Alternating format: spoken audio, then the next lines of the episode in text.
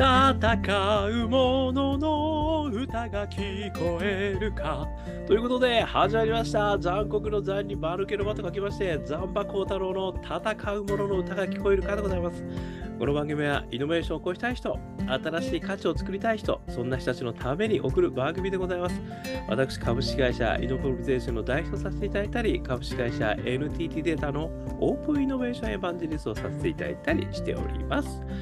さてさて本日はですね、えー8月4日2023年と、えー言ったところでございます。今日もまた暑い、ね。暑い夏が好き。ね。もう、燃えていきましょうということでですね。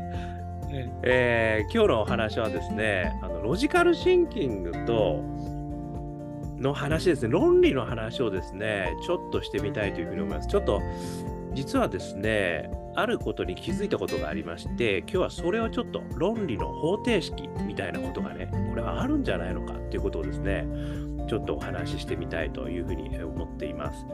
えーというのもですね、ロジカルシンキングの中で、あのすごく有名なあの3つのステップがあるんですよね。これ何かっていうと、雲、雨、傘。ね、これあのコンサルやってる方で知らない人もモグリだと言われるくらいですね。雲、雨、傘。これめちゃくちゃ有名な言葉なんですよ。で、これ何かっていうとですね、まあ、この雲のところは空っていう場合もあるんですけども、要はですね、雲っていうのは、あの事実ですね。要は空を見て、あ雲があるなという事実。まずは事実確認をしろ。これが一つ目のステップなんですよ。そして二つ目、雨。で、これは解釈をしろって言われてるんですよね。あのよくね、私はニーチェの話をしますけれども、真実はね、ないんだと。えー解釈のみだみたいな話がありますけど、やっぱ解釈をするべきであると。あしなければいけないということなんですよね。つまり、雲があると。で、これを解釈すると、これは雨が降るということですよという解釈。これが2つ目のステップなんですよね。そして3つ目のステップとして、傘を持っていけなんですね。これは行動、もしくはアクションと言われてるんですね。つまりですね、事実を見て、ね、雲、空に雲があるなという事実を認識しました。まずは事実を把握しろ。ね、このまた事実を把握するというのは結構大変なんですけど、まあよくね、数値データで把握しろとかいろいろあるんですけど、一時データで把握しろとかいろいろあるんですけど、まだ事実を把握しろ。これは雲です。そしてその雲を見たときに、自分なりの解釈をしろということなんですよ。この雲は雨だ。なのか、この雲は大丈夫だ。なのか、この雲はゲリラなのか。というですね、これがすごい大、この解釈次第でですね、あの全くその次の道筋が変わってくるんですね。なので、この解釈をするということもものすごくあの重要ではあるんですけれども、事実を見て、まずは解釈をしなければいけない。この2つ目の解釈。これがすごい大事だということですね。雨ですね。そして最後、傘。で、この解釈によって、アクションをどういう行動を取らなくてはいけないというところまで言わなければダメだよってことがすごく大事なんですよ。これね、あのすごくこう聞いてると当たり前じゃんと思うんですけど、実はですね、あのいろんな事象を、えー例えば報告するときとか、あのこう検討してるときっていうのはあの、この最後までいかないケース実はあるんですよ、皆さん。例えばのケースとしては、事実しか言わないケース。これが一つあるんですよ。いや、これこれね、こういったことをやりたいと思ってるので、こういうことちょっと調べてくれるとかで上司から言われると、はい、調べてきました。何々があって、何々が何々があります。はい、どうぞってこうやるじゃないですか。これだとね、もうかなりこう、あの、激鱗に触れるくらいなんですよ、これね。どうすんだと。この事実だけ集めてお前何、どうしたいんだと。こういうことになるんですね。で、そこを次のステップとして解釈。で私はこれで、あのこれこれこういうことが、ね、こういう解釈をしてますと。次は雨が降ると思ってますと。ね。で、ここで終わっちゃうケースってありありません？皆さん。ね。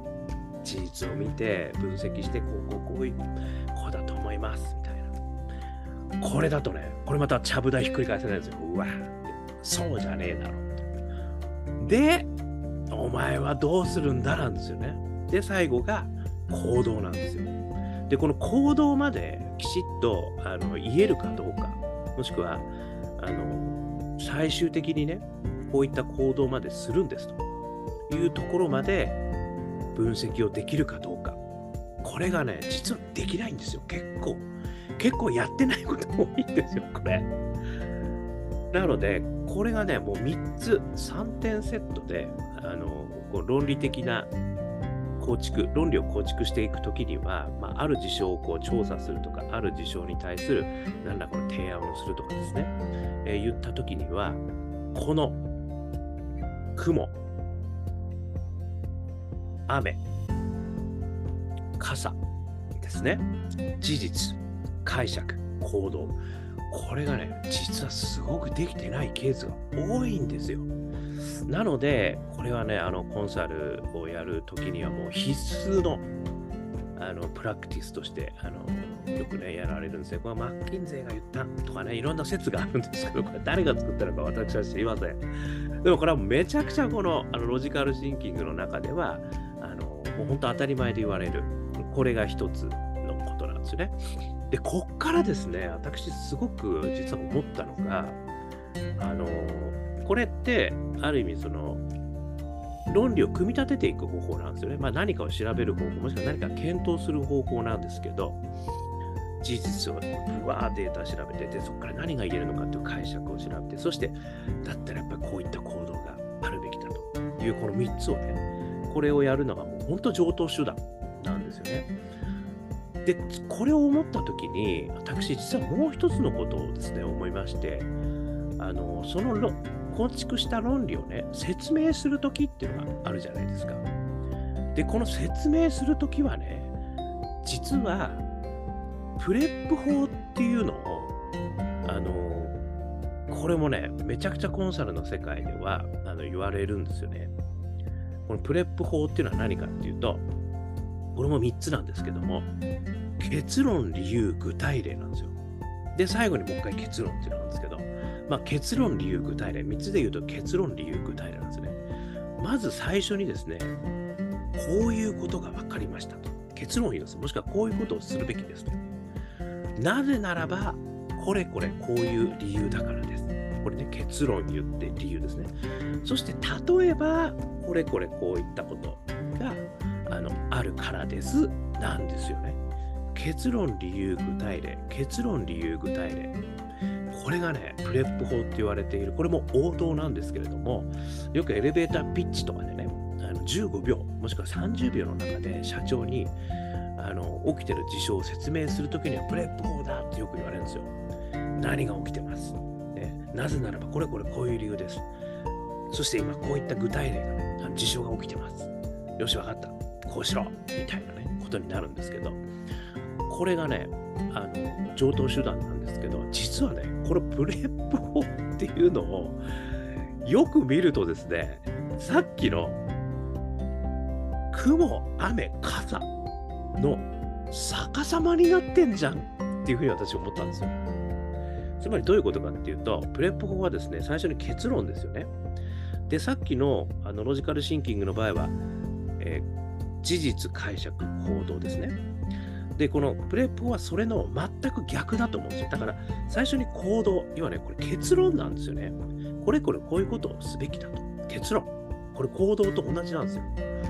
そして、なぜならばで入るじゃないですか。で、これは解釈なんですよ、さっきの。事実、行動解釈って遡ってきてるんですよ。で、さらに、これこれこういう例が実は出てるんですということは事実なんですよ。ね、これ耳で聞いててちょっと分かりにくいですよね。これ絵で描くとすごく分かるんですけど、つまり、ロジカルシンキングでね、あの物事を検討していったり、あの論理を構築していくときには、事実、解釈、行動、これが雲、雨、傘なんですけども、実はそれを端的に説明するためには、傘、雨、雲、つまりですね、結論、理由、具体例、これはさっきの言い方で言うと、行動、解釈、事実、これをですね、傘、雨、雲、逆にしただけなんですよ。これに私ちょっとですね、あの思いまして、いや、これってすごく面白いなと思ったんですよね。つまりですね、この、まあ私がコンサル時代に叩き込めたね、あたかも別のロジカルシンキングという、えー、方法。ね、これはあの、ある意味、物事をこ形作っていく方向ですよね。それと、形作ったものを説明する方向。これは全く実は同じ要素でできてる。これが一つ目。そして2つ目は、それが順番が変わることによって、機能性が変わる。つまり、形作っていくときは、雲、雨、傘なんだけども、説明するときは、傘、雨、雲である。同じ要素なんだけど、逆さまにするだけで実は機能が全然変わる。というですね、私はこれが、実は論理の、ある意味汎用公式と言ってもいいじゃないか。汎用方程式と言ってもいいじゃないかと。つまり論理を作っていくときには、雲、雨、傘であると。つまり、事実を集めて、で、解釈をして、ね、事実を集めるのは、これは雲ですね。空を見て、雲だね。雲がある。そして、これは雨が降るかもしれないの。これ解釈してますよね。そして、肩持ってけよ。ね、行動になってるわけですよね。ところが、この構築した、ある意味この提案、そしてこのロジックですね。これを説明するときには、まずは傘持ってくよって行動から言ってるんですよ。これは傘なんですよ。結論。傘持ってけよっていう結論です。そして、なぜならば雨降るから。これ理由でしょです。これは解釈なんですよ。そして、具体的にはね、だって雲出てんだもんと。ね、これが事実。そして具体例なんですよね。だ全く要素は3つ同じなんだけども、反対にするだけで、実は論理の構築と論理の説明、これがね、全く同じ要素でできるよと。しかも、全く同じ要素を反対にすれば、機能が変わるよと。で、それを組み合わせることによって、その3つさえ、ある意味、きちっとすることができれば、事実を抑えること、解釈をきちっとすること、そして行動に落とし込むこと。この3つさえですね、とにかくできれば、この論理で何かをこう論理立てて検討することだったり、そして素敵にその論理を説明することは全てできるよという。論理の汎用方程式と私は名付けさせていただきました。ということでね、これはね、もうね、実はね、これ言葉で言うと、まあ、当たり前じゃんっていうことにあの聞こえるんだけど、すごく難しいんですよ、やってみると。私はね、これに多分、3年はかかりました。はっきり言って。これができるまで。でも、お前はなんでできないんだと。なんでそんなことも分かってないんだと言われ続けて3年。で、3年ぐらい経ってそれができるようになって、まあ結局5年やったんですけど、まあ、すごい面白くなったんですよね。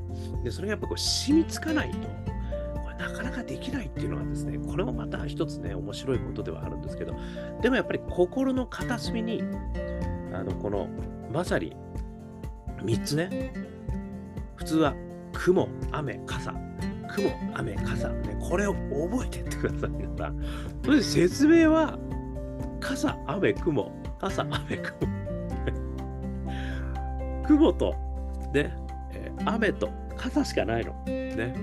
これをね、本当覚えて、そしてこう、使っていくことを、えー、やっていくだけでですね、随分、あの、論理的に考えることができるし、論理的にお話しすることができる。これ必殺技なんだと思うんですよ、私ね。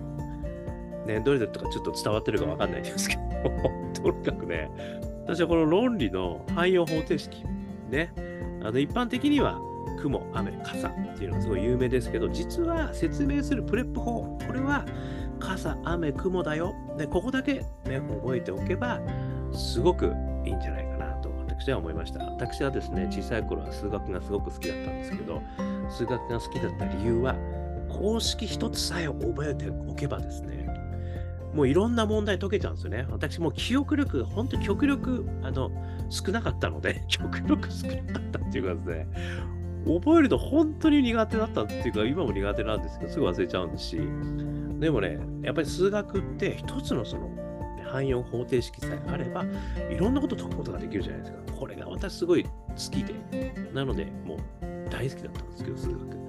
これはね、ある意味論理のあの汎用方程式というのを私は今回言わせていただきましたということでございました。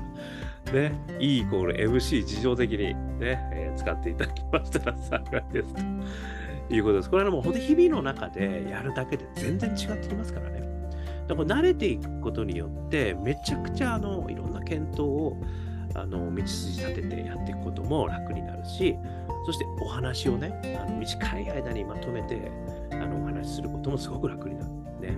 ぜひぜひ、これちょっとね、あの参考になりましたら幸いです。ということで、ね、YouTube、ポッドキャスト、えー、毎日やってますので、よかったら登録してくださいね。そして Facebook、Twitter、こちらもね、えー、コメントいただけたら嬉しいです。ね、そして、我がアカペラグループ、香港ラッキーズでは、中年ワンダーランドというですね、えー、曲をストリーミングしております。ね、Apple Music、YouTube、えー、Spotify、ね、どこでも聴けますんで、中年不思議、中年ワンダーランド、香港ラッキーズ、香港好きな、う、ね、検索してみてください。そして、A Journey of Lucky というミニアルバム、この全4曲入りのオリジナル曲がですね、素敵なパッケージになってますから、これはね、iTunes でダウンロード、視聴もできます。そして、モーラ、ね、ここでも視聴できますよ。えー、買うこともできます。さらに、えー、香港ラッキーズ商店というね、CD 販売ショップもありますんで、よかったらそこで、えー、見てみてください。えー、そしてですね、一人からでもイノベーションができる、そんなことを書いた本、オープンイノベーション21の秘密。こちらもですね、えー、電子書籍、リアル書籍両方ありますので、えー、よかったらですね、えー、1時間ぐらいで読めちゃう。そして21のね、イノベーションの秘密が手に入っちゃうお得な本でございますので、よかったら見てみてください。まあ、こんなことを話している私でございますけれども、普段はですね、イノベーションコンサルやってますので、イノベーションのお困りごとありましたら、いつでもご連絡くださいませ。さらにですね、えー、一人、何度でも挑戦できる世界を、えー、これをですね、実現するため、えー、1世帯あたり1法人化、ね、これを実現するためのですね、何度でも挑戦できるプラットフォーム、ね、えー、ご用意しておりますので、企業家の皆様、ね、大企業の企業家の皆様、そして学生の企業家の皆様、皆さんね、よかったらご相談くださいませ。ということで、今日も聞いていただきましてどうもありがとうございました。それでは皆様、素敵な、ね、ウィークエンド、また明日